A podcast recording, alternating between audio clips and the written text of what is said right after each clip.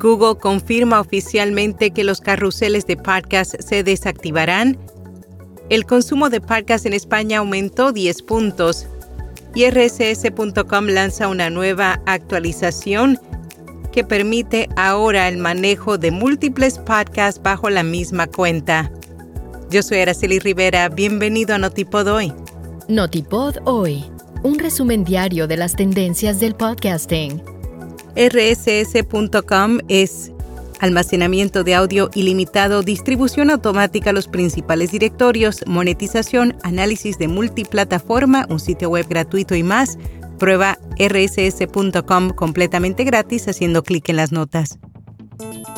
Google confirma oficialmente que los carruseles de podcast se desactivarán. El gigante tecnológico anunció que el 13 de febrero retirará su función de podcast reproducibles de los resultados de búsqueda, por tanto está instando a los podcasters a descargar los datos históricos de sus podcasts ya que los clics y las impresiones se borrarán y se reducirán a cero después que se cierre la función.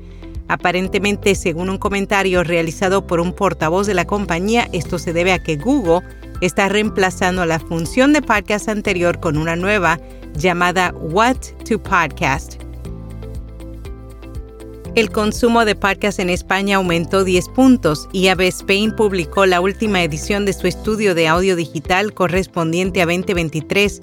Reveló que en el país europeo 19,3 millones de personas consumen audio digital, específicamente el podcast ganó terreno al incrementar su alcance 10 puntos respecto a la edición anterior, lo que hizo que se posicionara como el tercer formato más escuchado, ubicándose solo por detrás de la música digital y la radio en línea en directo. El informe también arrojó datos interesantes como que la duración del podcast es indiferente para un 43% de los internautas, sin embargo, un 24% prefieren cortos de 10 a 20 minutos, mientras que los podcasts de más de 45 minutos cuentan con menos seguidores. En cuanto a los video podcasts, los más jóvenes los prefieren con video, los más mayores prefieren solo audio y a un 33% les resulta indiferente. Además, el humor, la música, el cine y la televisión figuraron como las tres temáticas favoritas en los podcasts. RSS.com lanza una nueva actualización. La compañía de alojamiento de podcast ha mejorado sus funciones para ofrecer una renovada barra de navegación principal, una variedad más amplia de extensiones de archivo, pero sobre todo para admitir múltiples podcasts bajo la misma cuenta.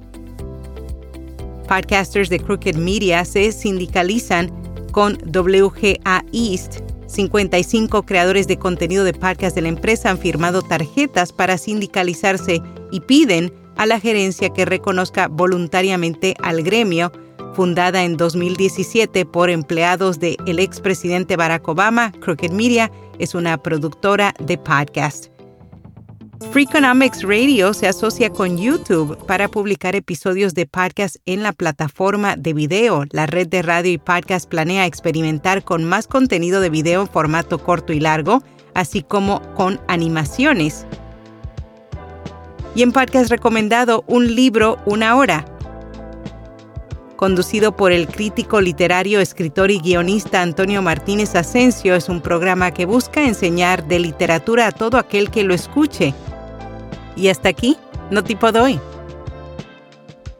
Anuncia tu evento, compañía productora o podcast en nuestra newsletter diaria o aquí en Notipo Doy. Simplemente envíanos un email a contacto arroba via.